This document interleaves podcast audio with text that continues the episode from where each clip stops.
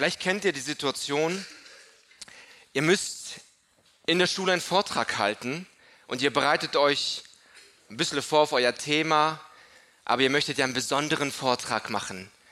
Und dann fragt ihr oder macht euch Gedanken, hey, ich brauche eine gute Einleitung. Oder auf der Arbeit, ihr müsst ein Thema vorstellen, vielleicht aber auch in Gesprächen mit Menschen, ihr wollt beeindrucken. Ich gebe euch einen Tipp, irgendeine Information über die Reformation.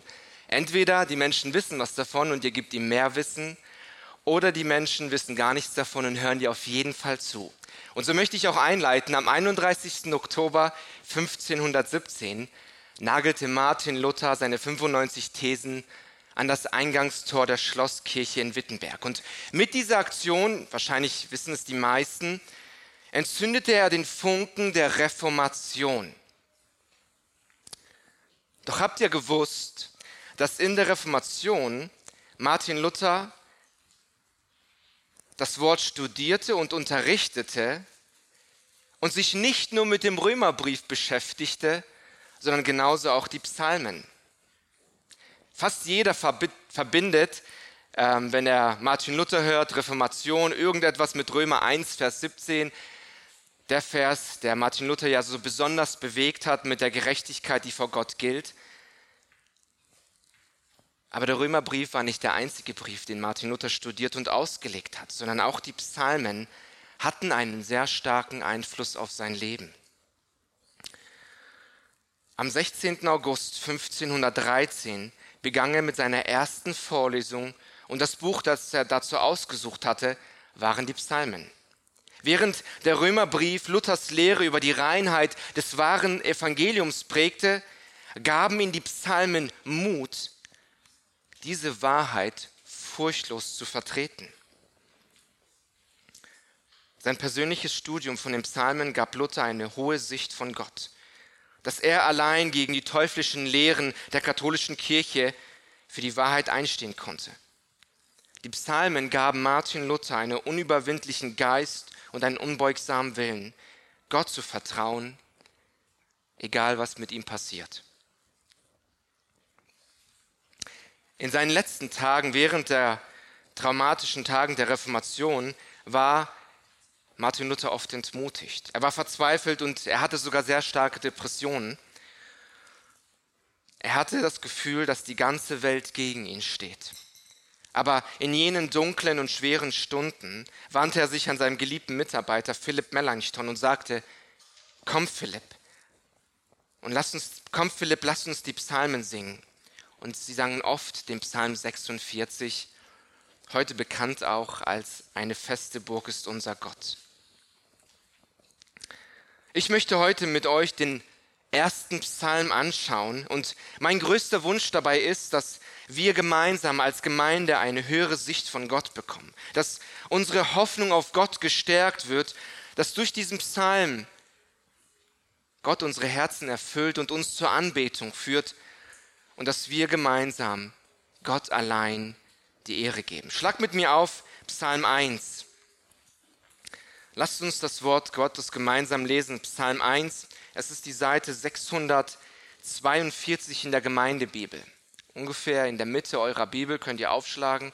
Wenn ihr bei Jesaja, Hesekiel seid, seid ihr zu weit. Und wenn ihr bei Hiob seid, seid ihr noch ein Buch vorher. Psalm 1. Wohl dem, der nicht wandelt nach dem Rat der Gottlosen, noch tritt auf dem Weg der Sünder, noch sitzt, wo die Spötter sitzen, sondern seine Lust hat am Gesetz des Herrn und über sein Gesetz nachsinnt Tag und Nacht. Der ist wie ein Baum, gepflanzt an Wasserbächen, der seine Frucht bringt zu seiner Zeit. Und seine Blätter verwelken nicht, und alles, was er tut, gerät wohl. Vers 4. Nicht so die Gottlosen, sondern sie sind wie Spreu, die der Wind verweht. Darum werden die Gottlosen nicht bestehen im Gericht, noch die Sünder in der Gemeinde der Gerechten. Denn der Herr kennt den Weg der Gerechten, aber den Weg der Gottlosen führt ins Verderben. Soweit Gottes heiliges und unfehlbares Wort. Lasst uns noch, bevor wir dann zur Botschaft kommen, auch gemeinsam beten. Großer und heiliger Gott, wir danken dir, für den Sonntag, den du uns gegeben hast, für jeden, den du hierher geführt hast, um von deinem Wort zu hören. Ja, wir wollen, dass du zu uns sprichst Und so bitten wir dich um das Wirken deines Geistes, Herr, dass dein Wort, das gepredigt wird, in unsere Herzen eindringt, dass wir ermutigt werden durch den Trost im Psalm 1, dass wir ermahnt werden, uns selbst zu prüfen anhand der zwei Wege in Psalm 1 und dass wir auch darin, Herr, um Vergebung bitten können und dass du uns auch anleitest, auch heute auf dein Wort zu achten und es auch in unserem Leben umzusetzen. Das bitten wir dich in Jesu Namen. Amen. Wie ihr es in euren Handouts schon gesehen habt, ist das Predigtthema, dass es nur zwei Wege im Leben gibt. Es gibt nur zwei Wege im Leben. Und bevor wir uns den Psalm, an, äh, den Psalm 1 anschauen, lasst uns mal ganz kurz den Kontext von dem Psalmbuch anschauen. Ich verspreche euch, es ist nicht so lang. Die hebräische Übersetzung für die Psalmen heißt Buch der Lobpreisungen. Buch der Lobpreisungen. Lobpreis und Anbetung geben dem Buch seinen Charakter. Die Psalmen entstanden als Antwort des Glaubens auf Gottes Reden zu seinem Volk. Und viele von uns heute lesen oft in ihrer Andacht die Psalmen. In diesem Buch finden wir Worte heiliger Männer, die den gleichen Herrn liebten und fürchteten wie wir. In welchem anderen Buch finden wir die Gefühle der Seele so gut beschrieben, dass wir sie selbst nachbeten können, als wären es unsere eigenen Worte. Der Puritaner und Bibelausleger Matthew Henry sagte zu dem Psalm, ich zitiere ihn hier, Matthew Henry sagte, wir haben jetzt einer der erlesensten und herrlichsten Teile des ganzen Alten Testaments vor uns.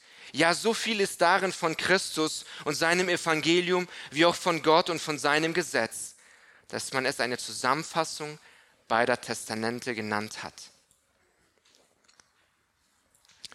Soweit Matthew Henry. Und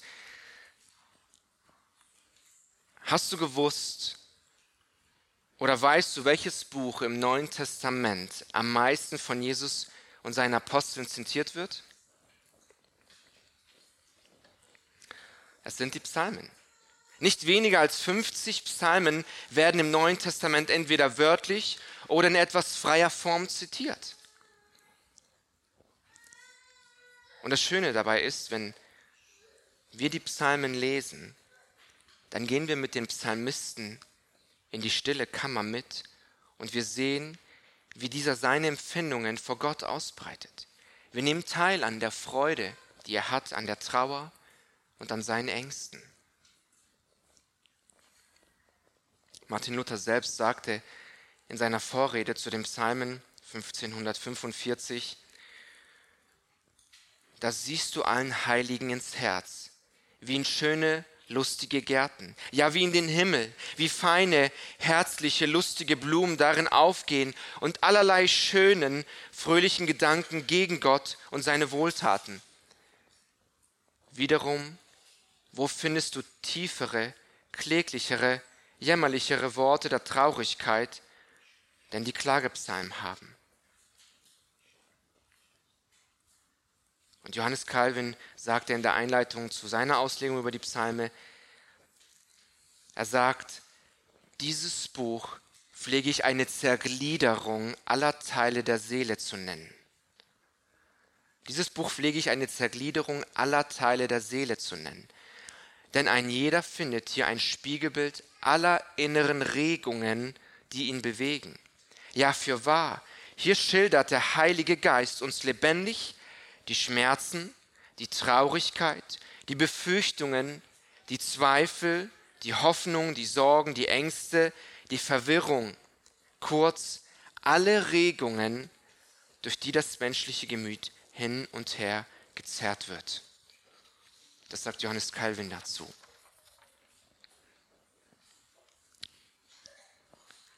Die Hauptnote, die bei all dem Kummer und all der Erschütterung, bei all dem Zorn und bei all der Leidenschaft immer wieder durchbricht in den Psalmen, ist der Dank, der Lobpreis und die Bewunderung Gottes. In fast jedem Psalm finden wir, auch wenn der Psalmist mit einer Klage beginnt, wie Psalm 13 oder Psalm 73, er kommt immer am Ende in seinem Psalm zum Lob, nämlich zum Lob über Gott, seinem Schöpfer und Erretter. Und das ist nur möglich, weil der Beter, der Psalmist selber, am Anfang seinen Blick auf sich selbst gerichtet hatte und am Ende dann seinen Blick auf Gott und die Ewigkeit richtet.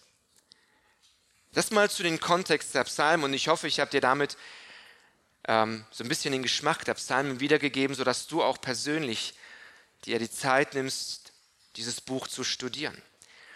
Doch lasst uns jetzt zum Psalm 1 kommen und ich möchte in diesen Psalm 1, den wir gemeinsam betrachten werden, da werden wir drei Punkte gemeinsam anschauen.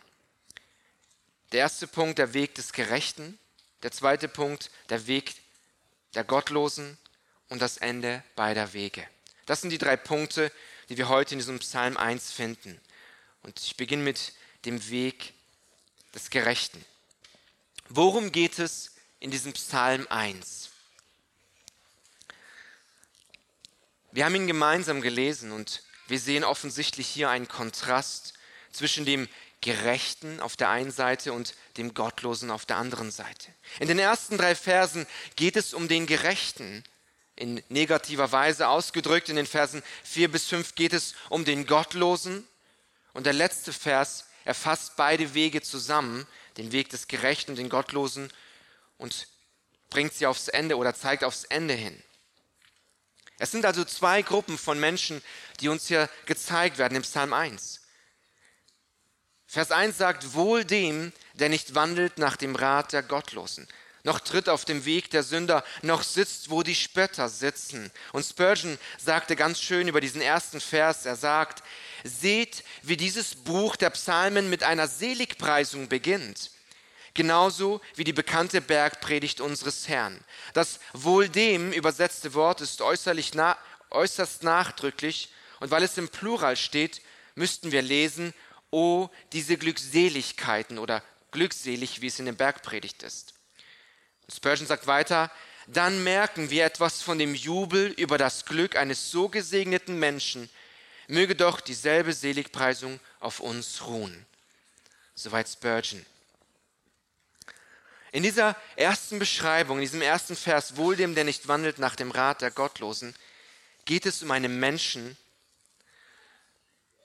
geht es darum, wie ein Christ nicht ist, nämlich ein Mensch, der die Weltanschauung, das Denken und den Rat der Welt sucht und ihm nachahmt. In der zweiten Beschreibung geht es um einen Menschen, der das Handeln, das Tun der gottlosen Menschen nicht nachahmt. Und in der letzten Beschreibung zeigt oder die letzte Beschreibung zeigt uns einen Menschen, der nicht auf andere herabschaut, der nicht so denkt, wie die anderen Gottlosen denken, der nicht den Spott an Menschen verübt und der nicht bei den Spöttern sitzt und die Christen damit verspottet. Und das Interessante ist, vielleicht hast du es ja bemerkt, in dieser negativen Beschreibung, wie ein Christ nicht ist, es sind nicht einfach nur drei Beschreibungen, die uns der Psalmist hier gibt. Wir finden eine Steigerung in dieser Beschreibung. Die erste Beschreibung, der Gottlose führt sein Leben ohne Gott. Der Sünder führt sein Leben gegen Gott. Und die dritte Steigerung, der Spötter führt sein Leben gegen Gott und gegen die Christen oder gegen die Menschen.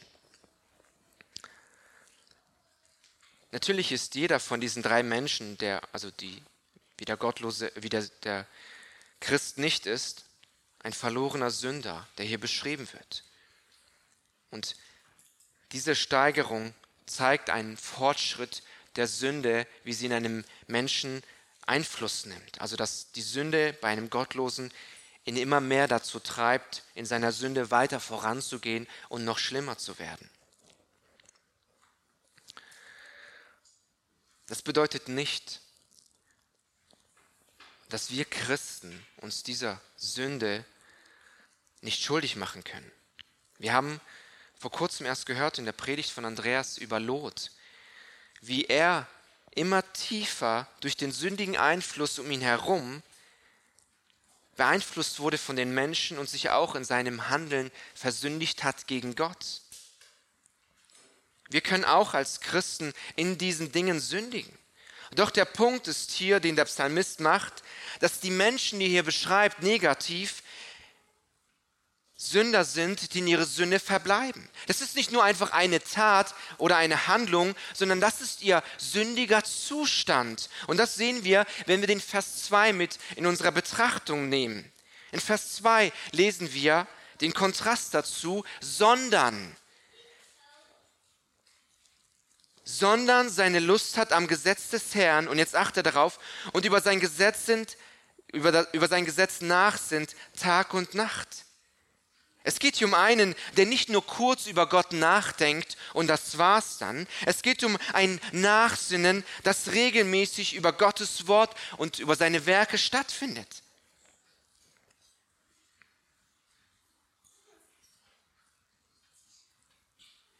Damit ist die Person aus Vers 1 nicht jemand, der sein Leben ohne Gott führen kann,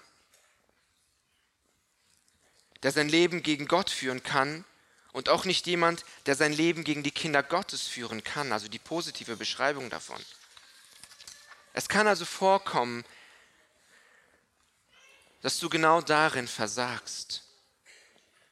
An dem Tag zum Beispiel oder den Tag zu leben, ohne an Gott zu denken, ohne dein Wort zu lesen und dir darüber Gedanken zu machen, was Gott auch von dir heute möchte. Wir können darin versagen, auch Menschen zu verspotten und schlecht über sie zu reden. Wir können darin versagen, die Weltanschauung von unseren sündigen Mitmenschen zu übernehmen und auch unsere Handlungen auszuführen oder eine Handlung dann auszuführen.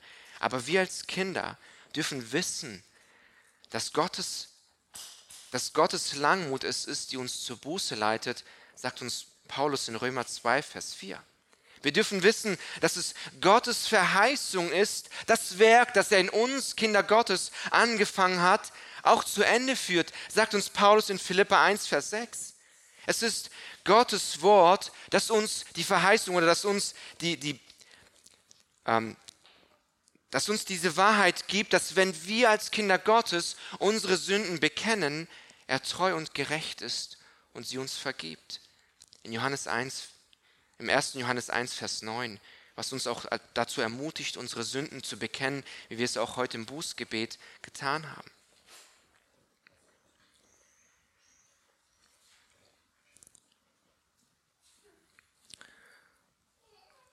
Doch macht diese positive Beschreibung in Vers 2 nach der negativen Beschreibung in Vers 1 auch wirklich Sinn. Meistens ist es so in der hebräischen Poesie, gerade in den Psalmen, wenn du diese betrachtest, findest du immer einen Parallelismus, also etwas positiv oder etwas negativ beschrieben und das gleiche positiv oder beide positiv beschrieben, nur aus einer anderen Perspektive. Was wir aber finden, ist, wohl dem, der nicht wandelt nach dem Rat der Gottlosen, noch tritt auf dem Weg der Sünder, noch sitzt, wo die Spötter sitzen. Und normalerweise wäre dann der Parallelismus ähm, genau andersrum, dass es dem nicht wohl geht, der danach wandelt. Doch hier steht, sondern seine Lust hat am Gesetz des Herrn und über sein Gesetz nachsinnt Tag und Nacht. Und ja, es ergibt Sinn, nicht nur weil es die Bibel ist, Gottes heiliges und unfehlbares Wort, sondern wenn wir die Aussage auf Vers 1 eingehen, dann sehen wir, dass der Gläubige, der Tag und Nacht über das Wort Gottes nachdenkt, der findet seine Weltanschauung, der findet seinen Rat im Wort Gottes.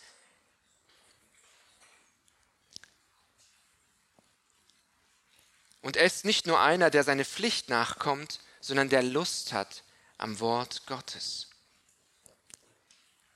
Das bedeutet, ein Kind Gottes ist nicht nur einer, der die Bibel liest, weil er sie lesen muss und vielleicht ein schlechtes Gewissen hat, was Gott auch natürlich gebraucht, um uns dazu zu ermutigen, sein Wort zu lesen, sondern ein Christ ist einer, der die Bibel liest, weil er den Autor der Bibel oder der Heiligen Schrift liebt. Er ist nicht nur einer, der die Predigt hört, sondern der auch darüber nachdenkt, weil es Gottes gepredigtes Wort ist.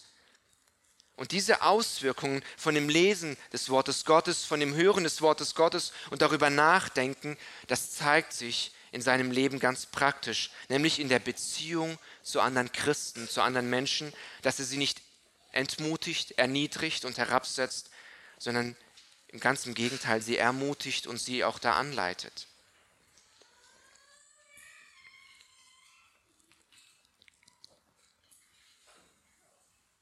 Was bewahrt uns also davor, den Rat der Gottlosen nachzugehen? Der Psalmist sagt es uns hier, es ist Gottes offenbarter Ratschluss, Gottes Gesetz in der Heiligen Schrift. Was bewahrt dich davor, auf dem Weg der Sünder zu gehen? Das Wort Gottes. Es ist dir eine Leuchte auf dem Weg, den du gehst, sagt uns der Psalm 119, Vers 105. Was bewahrt uns davor, uns bei den Spöttern hinzusetzen, uns da auch mit ihren Handlungen mitzumachen? Es ist die Lust am Wort Gottes, die seine Liebe und seine Gnade uns gegenüber offenbart hat.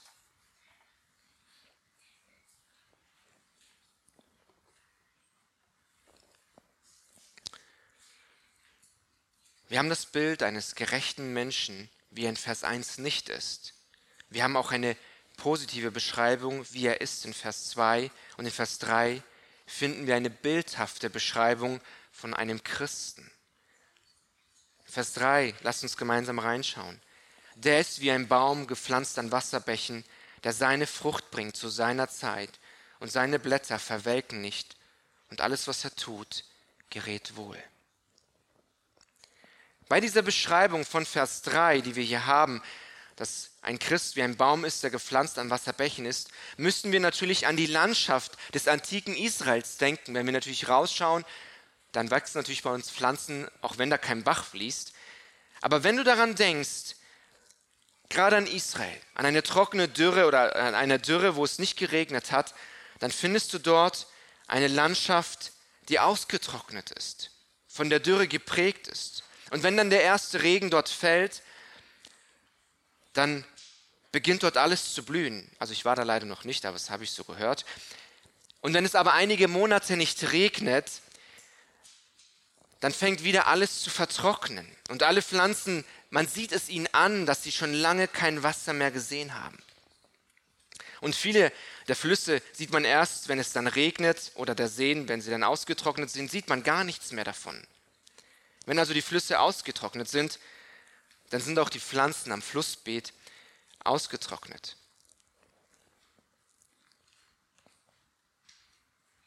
Und wenn du jetzt an die Beschreibung, an diese bildhafte Beschreibung von dem Christen denkst, der wie ein Baum ist, gepflanzt an Wasserbächen, es ist also die ganze Zeit genügend Wasser vorhanden und die Auswirkung ist, dass seine Blätter nie austrocknen. Er trägt ständig Früchte, egal wie die Bedingungen sind, weil er an einem Wasserbechen gepflanzt ist. Dieses Bild wird aber oft im Alten Testament, im Alten Testament benutzt. Wir sehen es zum Beispiel auch in der Beschreibung von Jeremia. Jeremia schreibt uns in Kapitel 17 in Versen 5 bis 6, ich möchte uns das mal vorlesen.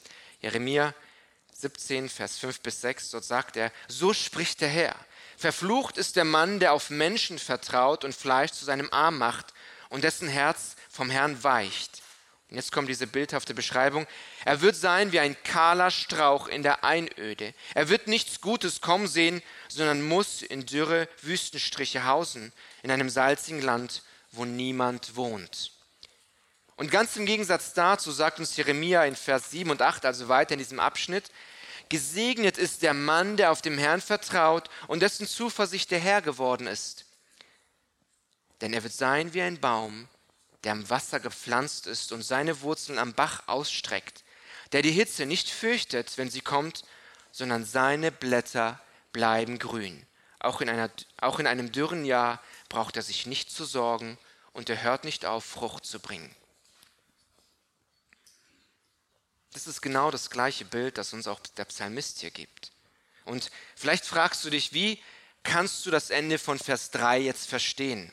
Der Anfang ist ja sehr schön, der Herr der ist wie ein Baum gepflanzt an Wasserbächen, der seine Frucht bringt zu seiner Zeit und seine Blätter verwelken nicht. Und jetzt das Ende. Und alles, was er tut, gerät wohl. Wie kann ich das verstehen? Dass ich in allem, was ich tue, gelingen habe. Und wenn es etwas gibt in meinem Leben, wo ich nicht gelingen habe, muss ich mir dann Sorgen machen, dass ich kein Kind Gottes bin?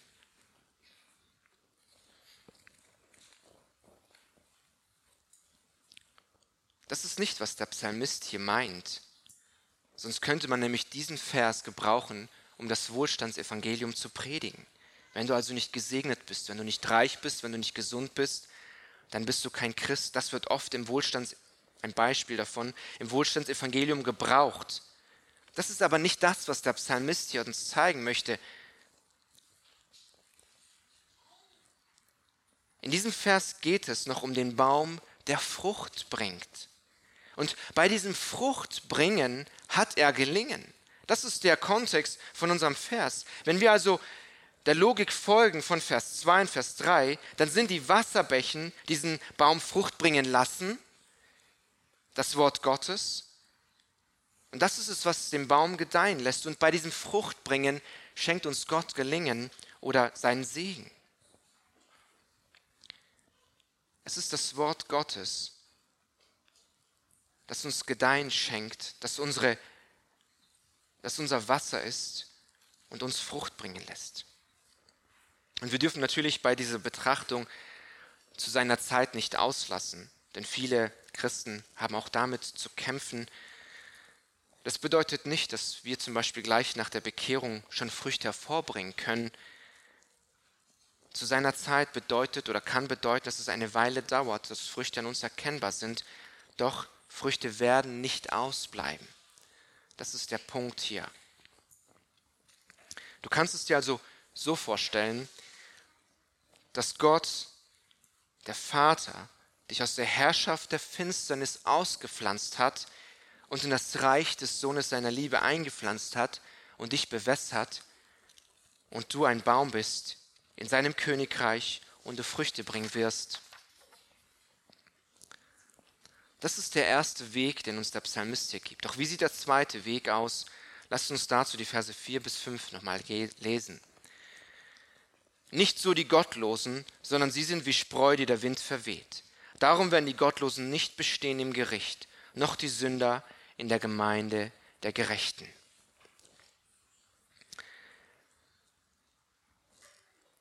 Im Hebräischen finden wir in diesem Vers 4 eine sehr starke Verneinung damit der Kontrast zwischen dem Gerechten und dem Gottlosen klar ist. Man könnte eigentlich eine Art doppelte Verneinung hier mit einbauen oder auch so auslegen. Zum Beispiel, nicht so der Gottlose, absolut nicht. Das macht zum Beispiel D.A. Carson in der Auslegung zu diesem ersten Psalm.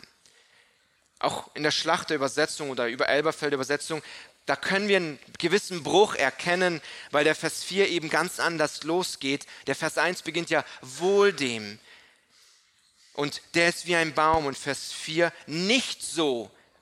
Also diese abrupte Abbrechung, Luther hat es ein bisschen abgerundet. Er sagt oder benutzt dort, aber so sind die Gottlosen nicht. Es ist ein bisschen leichterer Übergang. Wir müssen aber hier deutlich machen, dass Vers 1 und Vers 3 in Bezug auf den Gottlosen verneint wird. Der Gerechte meidet den Rat der Gottlosen, nicht so der Sünder, absolut nicht. Der Gerechte lebt nicht nach dem Lebensstil der Sünder, nicht so der Gottlose, absolut nicht. Der Gerechte vermeidet es, bei den Spöttern zu sitzen, nicht so der Gottlose, absolut nicht.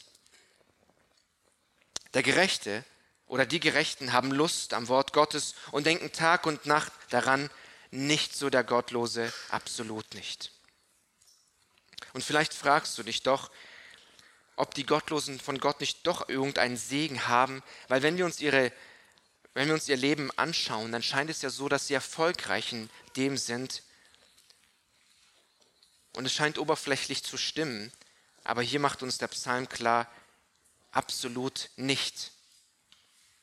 Die Gottlosen sind nicht zu beneiden wegen ihres Erfolges oder ihres Ruhmes.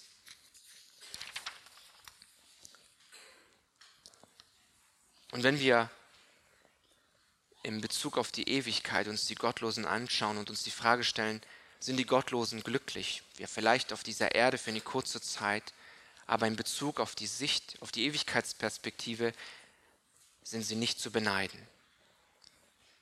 Auch wenn es so aussieht, dass sie vielleicht erfolgreicher sind, dass sie glücklicher sind, dass sie im Leben Erfolg haben, dürfen wir als Kinder Gottes wissen aus der Heiligen Schrift, dass das Leben hier auf dieser Erde vergänglich ist. Dass das Leben nur eine gewisse Zeit hat und in Bezug auf die Ewigkeit ihre Freude, ihr Erfolg und ihr Reichtum vergänglich ist und nichts wert hat, weil sie nichts davon mitnehmen können. Wahre Freude gründet sich in der Gewissheit auf die Hoffnung, die uns Gott in seinem Wort gibt, auf das ewige Leben, mit ihm zu sein und ihm zu lobpreisen. Und diese Freude haben eben diese Gottlosen nicht. Und der Psalmist, der beschreibt uns die Gottlosen in dem Bild, dass sie wie Spreu sind, die der Wind verweht. Es ist genau das gleiche Bild wie in Jeremia, was wir gelesen haben, Vers 17, Vers 5 bis 6. Sie haben keine Wurzeln, sie haben kein Leben, sie bringen keine Früchte hervor. Sie sind oder sie werden vom Wind weggeweht. Und wenn du das Bild von diesem Spreu noch nicht ganz verstanden hast, dann wird ja der Vers 5 es vielleicht nochmal deutlicher machen. Darum werden die Gottlosen nicht bestehen im Gericht, noch der Sünder in der Gemeinde des Gerechten, der Gerechten. Diese Vers 4 und Vers 5 sind oder betrachten wir aus der Ewigkeitsperspektive. Sie haben keine Hoffnung, sie haben keinen Bestand, sie haben keine Freude und sie werden im, am Tag des Gerichts nicht bestehen. Im Gericht wird es einen Unterschied geben zwischen dem Weizen und dem Spreu. Und dieses Bild von dieser Ernte ist eigentlich ein schönes Bild, das der Psalmist hier gebraucht. Du kannst es dir so vorstellen, dass der Weizen von den Feldern gesammelt wird. Und dann wird dieser Weizen zu einer Tenne gebracht, ein Schuppen, und auf der, in diesem Schuppen gibt es eine zweite Etage, und dann wird er dort aufgestapelt, der ganze Weizen zusammen, in dieser Tenne. Es ist ein Dachgeschoss mit einem Vorratslager. Und dieses, und ähm, ja, dieser, ähm, diese Ernte, diese Weizenernte, die dann vor einem liegt, wird mit einem Dreschflegel, also es ist ein langer Stock, mit einer Kette dran und da ist nochmal ein Stock dran, so wie Nunchucks, vielleicht kennst die Kinder, wird draufgeschlagen auf den Weizen und der fliegt dann hoch. Und weil der Weizen mehr wiegt als der Spreu, fällt er wieder runter und weil es ja ein Dachschuppen ist, wo vorne und hinten eine Öffnung hat und wenn er auf ist, der Wind durchweht, wird der Spreu hinweggeworfen, äh, hinweggeweht. Das ist das Bild, das sie hier gebraucht. Der Weizen fällt wieder zum Boden, weil er Gewicht hat und der Spreu wird weggeweht. Gott wird den Gerechten von den Sündern trennen, wie ein Weizen, der vom Spreu getrennt wird. Das ist der Weg des Gottlosen. Und der dritte Punkt, den wir uns anschauen, ist der Weg, äh, das Ende der beiden Wege. Das ist der Vers 6, die Zusammenfassung davon. Und er sagt in Vers 6, denn der Herr kennt den Weg der Gerechten, aber der Weg der Gottlosen führt ins Verderben. In diesem letzten Vers werden beide Wege nebeneinander gestellt. Jesus hat es auch in seiner Bergpredigt gemacht in Matthäus 7, die Verse 24 bis 27. Er stellt dort den schmalen Weg gegenüber dem breiten Weg. Und genauso wie in unserem Psalm der Weg des Gerechten und der Weg der Gottlosen gegenübergestellt wird. Was bedeutet, Gott kennt den Weg des Gerechten?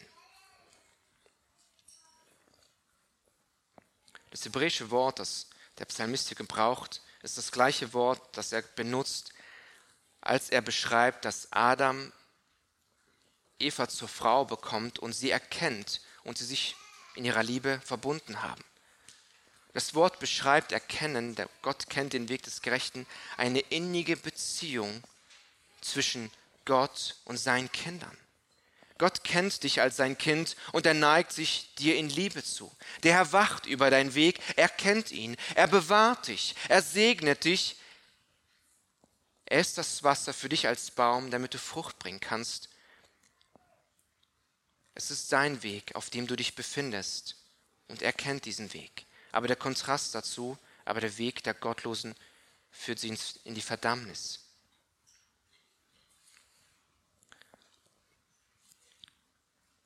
Es geht nicht nur darum, dass der Gottlose zerstört wird, sondern auch, dass sein Weg vergehen wird. Viele Menschen ähm, wollen, dass ihr Leben auf dieser Erde irgendeinen Wert hat oder Bestand hat. Sie wollen nicht vergessen werden. Sie wollen, wenn sie gelebt haben, dass man auch in, in der Zukunft an sie erinnert. Und sie machen irgendetwas Besonderes. Und dann werden vielleicht auch Straßen nach irgendwelchen Leuten benannt, Gebäude oder Gegenstände. Menschen wollen in Erinnerung bleiben. Doch die Bibel macht uns deutlich, dass ihr Leben eigentlich wie Fußspuren im Sand ist. Wenn das Meer kommt, wenn das Wasser kommt und über diese Fußspuren hinweggewischt wird, diese Fußspuren nicht mehr als Erinnerung übrig bleiben. Es bleibt nichts mehr von ihren übrig. Wir selbst leben nur eine kurze Dauer auf dieser Erde und das vergessen wir oft. Gerade wenn wir neidisch sind auf den Weg der Gottlosen, weil die so viel Erfolg haben. Doch wenn wir unser Leben anschauen und das in Betracht, in Anbetracht der Wahrheit, die wir heute gehört haben, dass wir irgendwann mal vor Gottes Gericht stehen werden, dass es noch eine Ewigkeit gibt, dann erscheint das, was wir heute durchmachen und die Beneiden und die, der Neid, den wir haben auf die Gottlosen, so gering zu sein, so vergänglich zu sein. Wenn wir als Kinder Gottes unseren Blick verlieren, dann werden wir neidisch.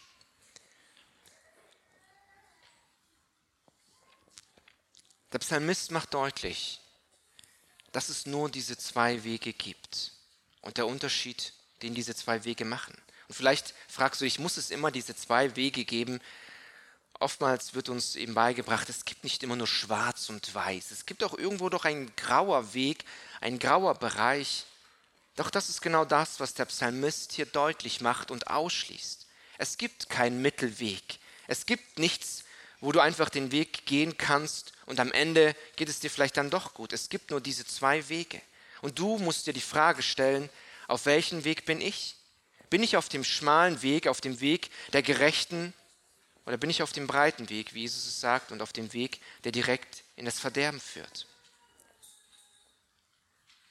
Wenn du auf dem schmalen Pfad bist, dann dürfen wir als Kinder Gottes seine Heiligkeit, seine Gerechtigkeit, aber auch seine Gnade preisen gemeinsam und uns als erlöste Sünder freuen über das Werk, das er in Jesus Christus getan hat und das er uns zugesprochen hat. Wir dürfen Trost in der Wahrheit finden, dass Gott unseren Weg kennt und dass er uns seine Liebe zuweist und dass er uns darin segnet.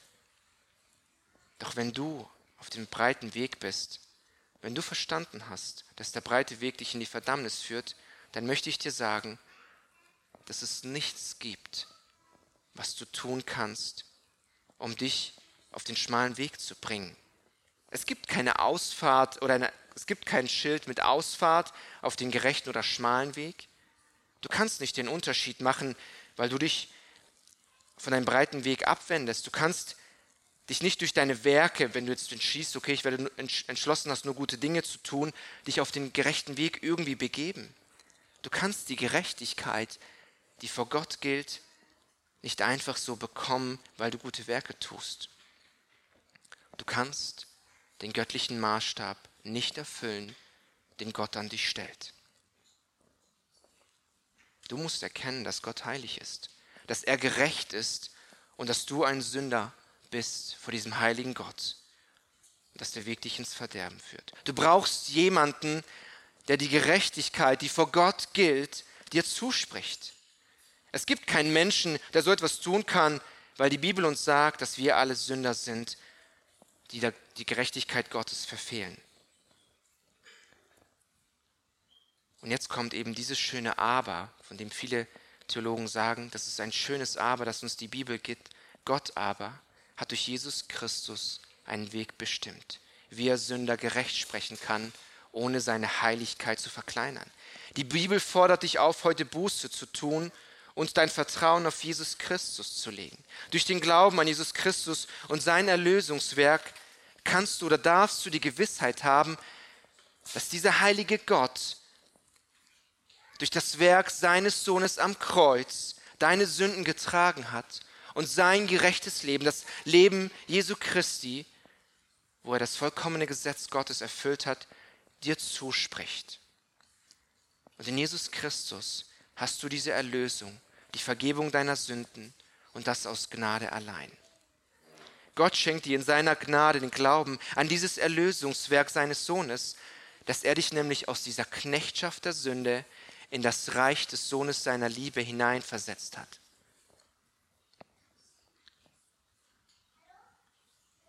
Also fordere ich dich auf, heute die Frage zu stellen, auf welchem Weg bist du? Ich möchte mit der Bibelstelle aus Kolosser 1, die Verse 13 bis 14 schließen. Kolosser 1, die Verse 13 bis 14. Hier schreibt Paulus über das Lösungswerk Jesu Christi. Er hat uns errettet aus der Herrschaft der Finsternis und hat uns versetzt in das Reich des Sohnes seiner Liebe, indem wir die Erlösung haben durch sein Blut, die Vergebung der Sünden. Amen.